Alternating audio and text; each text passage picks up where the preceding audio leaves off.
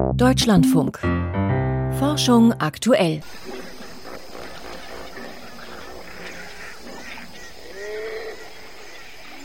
Flusspferde sind mächtige Tiere, die schneller rennen können, als man ihnen zutraut. Was auch viele nicht wissen, Flusspferde haben Stoßzähne, die so begehrt sind wie das Elefantenelfenbein. Und um dieses Elfenbein geht es später hier bei uns. Am Mikrofon ist Christiane Knoll. Es ist stiller geworden um die Corona-Impfungen und die Impfnebenwirkungen, aber die Forschung läuft. Was schädigt bei einigen Geimpften die Gefäße oder das Gehirn? Was passiert da im Körper? Genau das müssen wir dringend verstehen und es gibt tatsächlich Fortschritte. Substanzen im Blut, die wie kleine Hinweisgeber funktionieren, sogenannte Biomarker. Joachim Budde hat mit einem Forscher gesprochen, der im Blut eines Patienten auf einen solchen Biomarker gestoßen ist. Man muss es immer vorweg sagen. Schwere Nebenwirkungen nach der Corona-Impfung sind äußerst selten. Aber sie kommen eben vor, wie unlängst bei einem Patienten von Harald Prüß. Das ist ein älterer Herr, der nicht mehr auf normales Ansprechen so adäquat reagiert hat, wie man das von ihm kannte, bewusstseinsgetrübt war und damit sich dann in der Rettungsstelle bei uns an der Charité vorstellte, dann auch stationär einige Tage untersucht wurde, wo sich auch herausstellte, dass im Liquor eine sogenannte Pleozytose, also eine Vermehrung von Entzündungszellen, da war. Und das sind natürlich ganz starke Hinweise dafür, dass hier wirklich eine harte organische Ursache seiner Beschwerden vorliegt. Etwa zwei Wochen zuvor hatte der Mann sich gegen Corona impfen lassen, sagte Neurologieprofessor von der Berliner Charité. Es ist nicht leicht, die Zusammenhänge zu klären, denn sämtliche Impfreaktionen können auch ganz andere Ursachen haben und lediglich zufällig kurz nach einer Impfung auftreten.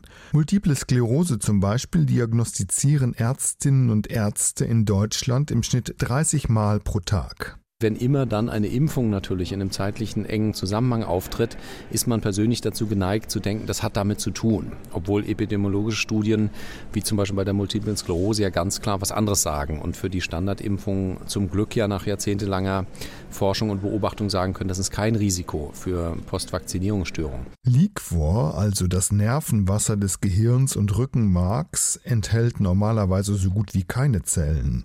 Bei Harald Prüß Patienten aber fanden die Mediziner Entzündungszellen, als sie weitersuchten auch Antikörper in sehr hoher Zahl. Und sie konnten zeigen, dass diese Antikörper an Hirngewebe binden. Dass Menschen in seltenen Fällen nach einer Impfung Autoantikörper entwickeln, die auch gegen Bestandteile ihres eigenen Körpers gerichtet sind, ist lange bekannt. Das am besten etablierte Beispiel ist ja die Hirnvenenthrombose nach der Impfung mit AstraZeneca. Da ist ja sogar der Mechanismus genauestens aufgeschlüsselt und dass dieser Mechanismus natürlich nicht nur für Blutplättchenantigene gilt, sondern auch für Hirnantigene ist eigentlich sehr plausibel, weswegen ich denke, dass wir jetzt mit intensivierter Forschung in den nächsten ein, zwei Jahren auch da Mechanismen wirklich eindeutig zeigen können, die zu solchen Postwak-Beschwerden führen. Zumal andere Gruppen ähnliche Ergebnisse vorweisen können. Ein deutsches Medizinerteam hat gezeigt, welche Antikörper hinter den seltenen Fällen stecken dürfte, wenn Menschen nach einer Impfung mit einem mRNA-Impfstoff eine Herzmuskelentzündung, eine Myokarditis entwickeln. Und ein Forscherteam aus Chicago hat gerade beschrieben, dass das Immunsystem einiger PatientInnen Antikörper herstellt, die sowohl gegen das Virus als auch gegen Angiotensin 2 binden. Dieses körpereigene Enzym spielt eine wichtige Rolle bei der Regulierung des Blutes Blutdrucks. Kommt dieses System durcheinander, können PatientInnen auf der Intensivstation landen. Das ist so ein paradigmatischer Fall, der uns zeigt, Antikörper können gegen beides reagieren, sowohl gegen das Virus als auch gegen körpereigene Strukturen und dadurch Schäden verursachen. Mithilfe der neu entdeckten Biomarker suchen Harald Prüß und sein Team jetzt nach dem genauen Mechanismus hinter den Bewusstseinsstörungen, wie sie der ältere Patient hatte. Deswegen glaube ich, werden wir auch da in Kürze mit Daten aufwarten können und nachweisen können, dass genau das Gleiche, was jetzt für Angiotensin 2 gezeigt wurde, auch für einige neuronale Antigene gilt, dass also die eigentlich gute Virusabwehr bei ganz wenigen Menschen auch die negative Konsequenz automatisch mit sich bringt, dass diese guten Antikörper gegen das eigene Gehirn reagieren und Funktionsstörungen machen. Seit Beginn der Impfkampagne sammeln Überwachungsbehörden auf der ganzen Welt Meldungen über Impfreaktionen und Schäden. Je länger die Kampagne dauert, inzwischen sind allein in Deutschland mehr als 180 Millionen Dosen verimpft, desto besser zeigt sich, wie selten schwere Folgen sind.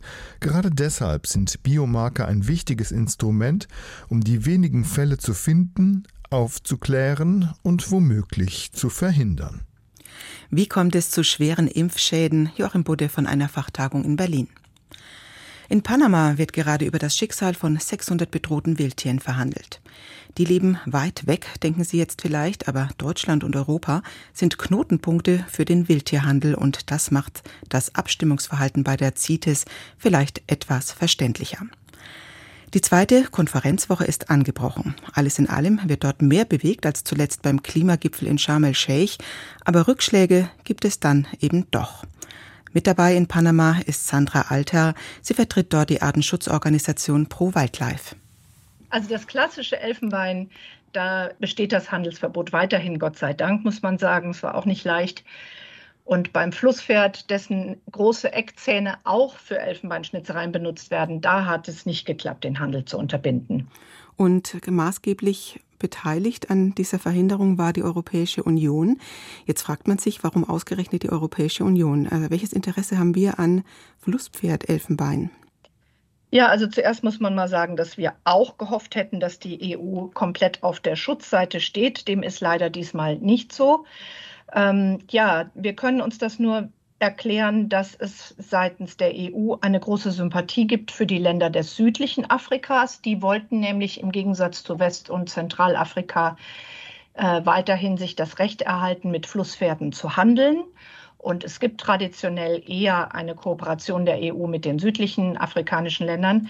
Und ähm, das Zweite, was wir sehr bedauerlich finden, die EU ist auch ein Abnehmer für äh, Schnitzereien aus Flusspferdzähnen. Insofern hätten wir auch erwartet, dass sie als Importland Verantwortung übernehmen und sagen, das lassen wir künftig.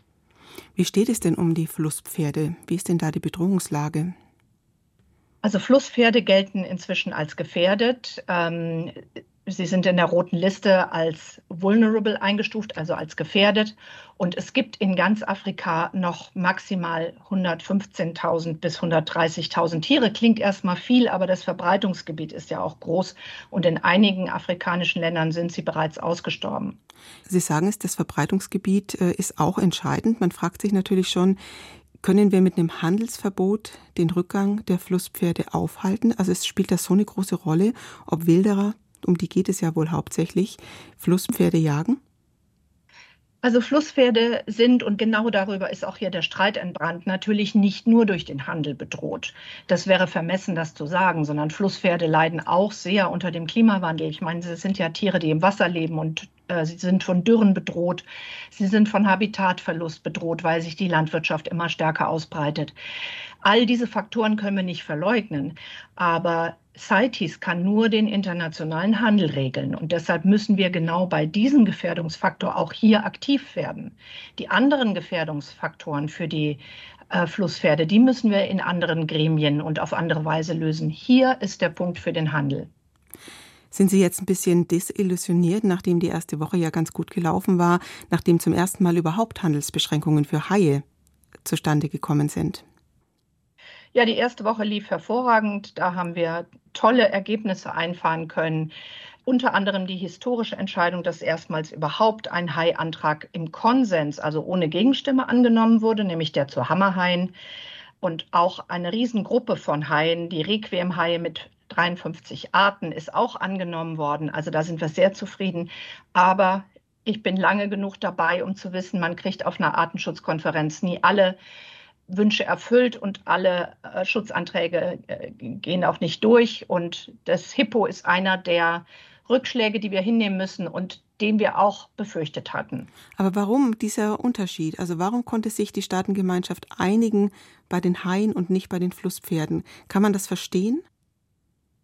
Ich glaube, da gibt es mehrere Gründe. Der eine Grund ist, dass die Haie schon eine gewisse Historie bei äh, CITES haben. Ähm, Seit über 20 Jahren wird immer wieder versucht, zu einzelnen Haiarten hier einen Schutz zu erreichen. Und jeder der ersten Anträge muss, brauchte mehrere Anläufe, um durchzukommen. Es gibt so eine Art Trends, auch ein Problembewusstsein, das erst entstehen muss. Und inzwischen haben auch die Fischereinationen verstanden, dass Haie, wenn man nicht den Fang begrenzt, einfach irgendwann nicht mehr da sind. Und dann nutzt es ohnehin keinem. Und da ist jetzt eine gewisse Verantwortung und Problembewusstsein da.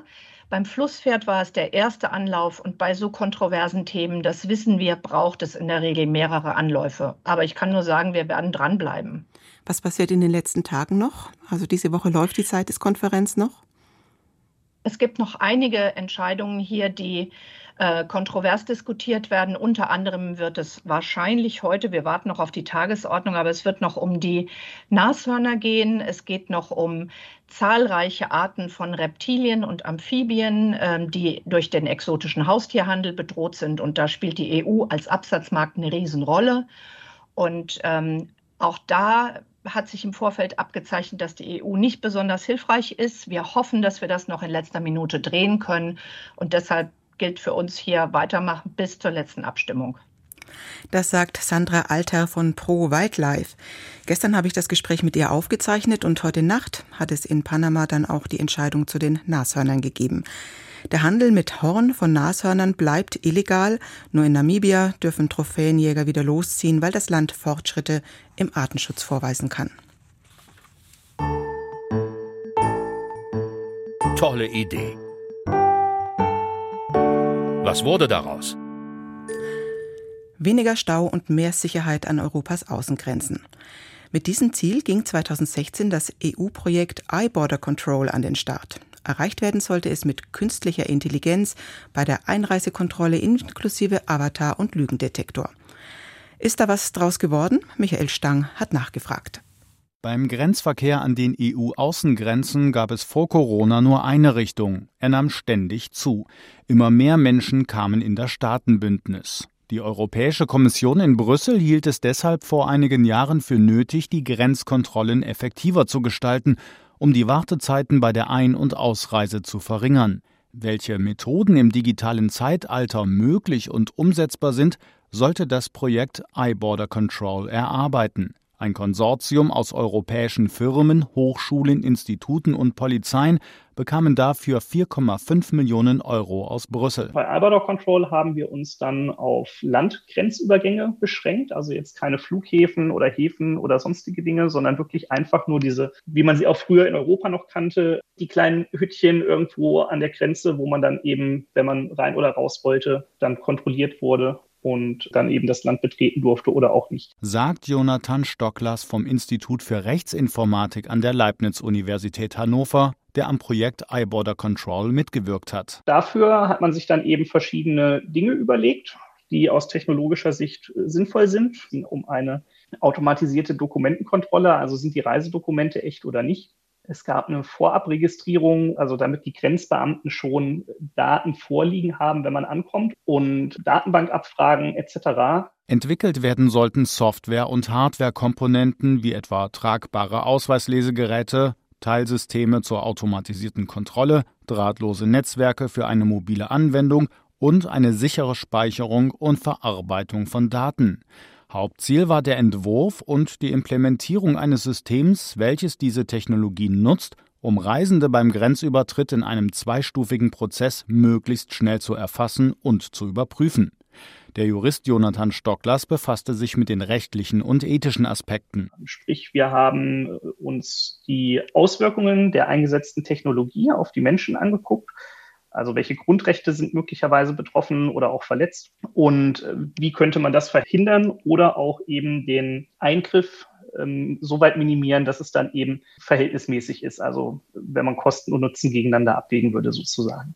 Das Projekt iBorder Control lief drei Jahre lang bis 2019. Welche Vorhaben konkret umgesetzt wurden, wollte der damalige Projektleiter Georgios Bultadakis auf mehrfache Anfrage des Deutschlandfunks aber nicht sagen. Auch andere Projektbeteiligte und unabhängige Experten waren wenig auskunftsfreudig. Ein Grund für die Zurückhaltung könnte die kontroverse Diskussion sein, die ein Teilprojekt ausgelöst hat. Der digitale Grenzbeamte, ein Avatar, der Reisende befragen und mithilfe künstlicher Intelligenz verdächtiges Verhalten aufspüren sollte. Da ging es ja darum, dass dieser Avatar letzten Endes den Reisenden Fragen gestellt hat, die diese dann beantwortet haben und dann wurden die Mikrogesten im Gesicht dahingehend analysiert, ob die Person äh, sich auffällig verhält oder nicht. Also es wurde ja immer gerne als Lügendetektor bezeichnet. Das ist es im engeren Sinne eigentlich nicht. Es ist eigentlich eine KI, die auffälliges Verhalten erkennt. Da kann es natürlich relativ zügig zu Diskriminierungen kommen. Automatisierte Verhaltenskontrollen sehen Datenschützer bis heute sehr kritisch. Andere Erkenntnisse aus dem EU-Projekt zur digitalen Grenzkontrolle könnten aber schon bald in der Praxis zum Einsatz kommen. Denn ab November 2023 müssen alle Reisenden, die derzeit kein Visum für Europa benötigen, eine sogenannte ETIAS-Reisegenehmigung beantragen und ihre geplante Einreise vor dem Grenzübertritt elektronisch anmelden.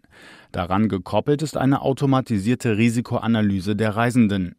Die deutsche Bundespolizei setzt schon heute zunehmend auf automatisierte Grenzkontrollen, wie sie beispielsweise bei der Einreise in die USA schon lange üblich sind. Der Pass wird elektronisch gescannt und das gespeicherte Foto mit einer biometrischen Gesichtsaufnahme abgeglichen. Technische Grundlagen dafür wurden im Projekt iBorder Control entwickelt. Ein Interview dazu lehnte die Behörde ab, aber die Pressestelle antwortete schriftlich. Die Bundespolizei setzt auf einzelnen Flughäfen das teilautomatisierte Grenzkontrollsystem EasyPass ein. Seit der EasyPass-Einführung konnte durch die Parallelisierung der Kontrollvorgänge die Kontrollzeit gegenüber der manuellen Grenzübertrittskontrolle für den berechtigten Personenkreis verringert werden.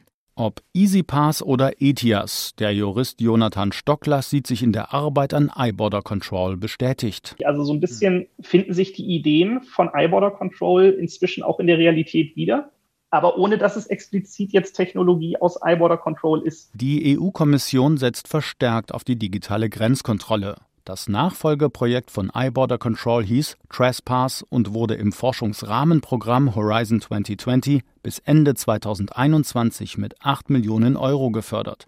Der Fokus dabei automatisierte Methoden für das risikobasierte Screening von Menschen und Gütern beim Grenzübertritt in die EU. Das Projekt iBorder Control geht in die Verlängerung. Michael Stang hat es vorgestellt. Nichts Neues, das ist uns normalerweise keinen Beitrag wert, aber heute machen wir eine Ausnahme und werfen einen kurzen Blick aus der Raumkapsel Orion, die ganz nach Plan und Testweise um den Mond kreist. Ausgerechnet bei der höchsten Annäherung war die Kamera aus, aber das ist nicht schlimm, die Bilder gibt es auch von anderen Instrumenten in höherer Auflösung. Trotzdem ein erhabener Anblick, den Dirk Lorenz mit uns teilt. Bis auf 130 Kilometer nähert sich das Orion-Raumschiff der Mondrückseite, einem zerklüfteten Panorama aus Kratern, Bergen und schroffen Abhängen und inmitten dieser staubig grauen Landschaft, da zieht nur das Mare Orientale die Blicke auf sich, ein markantes, dunkles Einschlagsbecken, umgeben von großen Ringen, so als hätte da jemand einen Stein in einen ruhigen See geworfen, und dann verschwindet die nur noch sehr klein erscheinende blaue Erde hinter dem großen Mond, Erst eine halbe Stunde später gibt es dann auf der anderen Mondseite wieder Blick- und Funkkontakt zwischen Erde und Raumschiff. Die Rückkehr zum Mond verläuft offenbar problemlos und sorgt auch auf der ESA-Ministerratskonferenz für Aufsehen. Bis morgen muss hier die Politik entscheiden, ob sich Europa weiter am NASA-Mondprogramm beteiligt, über die bisher geplanten sechs Orion-Flüge hinaus. Von der ESA-Ministerkonferenz wird Dirk Lorenzen morgen dann berichten. Mit größerer Nervosität beobachten wir hier die massiven Angriffe, die zuletzt das Atomkraftwerk Saporischia in der Ukraine getroffen haben. Die Reaktoren sind abgeschaltet, aber die Brennelemente müssen gekühlt werden und dafür braucht es Strom. Weitere Meldungen hat Lucian Haas zusammengestellt. Die Evolution von Sprache und Genen verläuft nicht immer parallel. Das zeigt eine Studie der Uni Zürich und des Leipziger Max-Planck-Instituts für Anthropologie im Fachmagazin PNAS.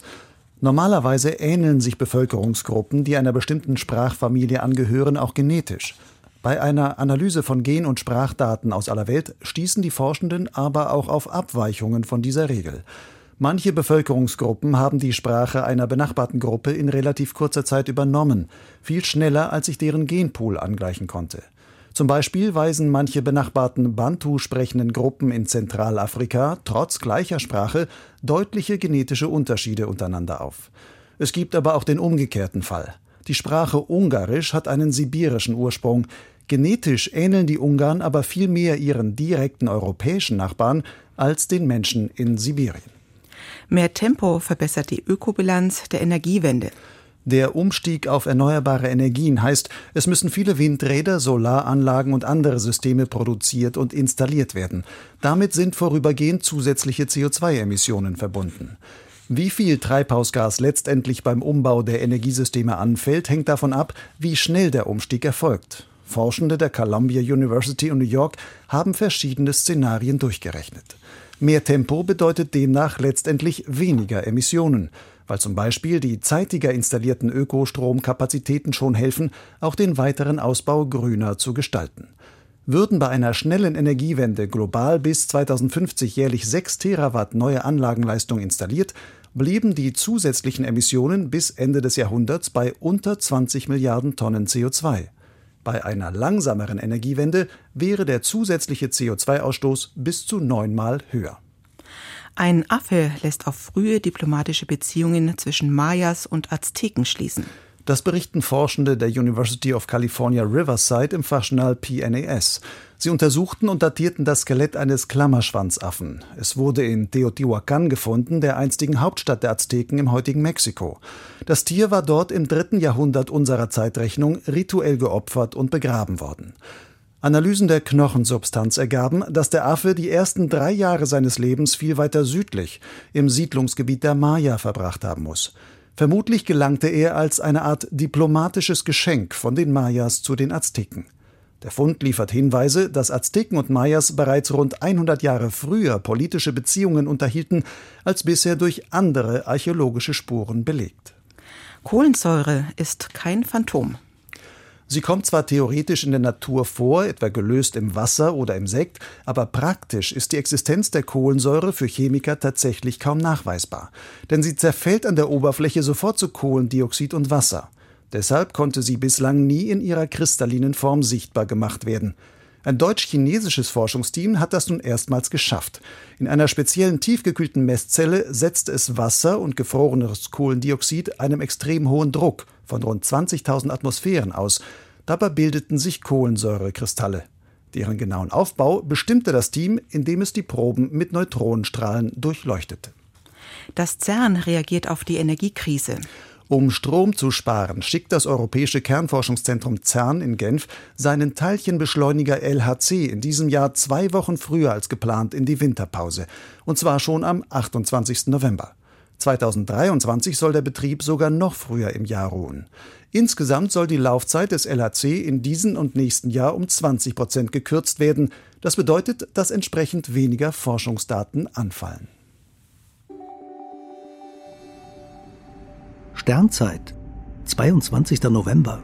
Frank Drake und die Suche nach E.T. Im Jahr 1960 nutzte der junge Astronom Frank Drake ein Radioteleskop, um zwei Monate lang nach Funksignalen kosmischer Zivilisationen zu lauschen. Er entdeckte nichts, begründete damit aber die Astrobiologie, die Erforschung von Leben im All. Diese Suche nach Außerirdischen hielten manche seiner Kollegen für Zeitverschwendung, die meisten gar für kompletten Unfug. Doch Drake ließ sich nicht beirren. Er entwickelte die nach ihm benannte Gleichung, mit der sich abschätzen lässt, wie viele Zivilisationen es in der Milchstraße gibt, sofern bekannt ist, wie viele Sterne entstehen, wie viele davon bewohnte Planeten haben und wie lange technische Intelligenz existiert. Er selbst schätzte die Zahl auf etwa 10.000. Weil der durchschnittliche Abstand bei rund 1000 Lichtjahren liege, sei es so schwer, eine andere Zivilisation zu finden. Frank Drake entwarf die Arecibo-Botschaft, die vor fast 50 Jahren ins All gefunkt wurde, und die Informationen auf den Pioneer- und Voyager-Sonden, die vielleicht in Jahrmillionen von fernem Leben geborgen werden. Der Forscher prägte das SETI-Institut in Kalifornien, an dem sich die Fachleute mit allen Fragen des Lebens im Universum beschäftigen, von den chemischen Voraussetzungen bis hin zur möglichen Kontaktaufnahme. Frank Drake rechnete mit einer Entdeckung fremder Zivilisationen bis zum Jahr 2030. Das wird er leider nicht mehr erleben. Der große Astronom für das Leben im All ist im September im Alter von 92 Jahren gestorben. Das war Forschung aktuell. Um die Einigung beim Bürgergeld geht es gleich nach den Nachrichten bei Wirtschaft und Gesellschaft. Mein Name ist Christiane Knoll. Danke fürs Zuhören.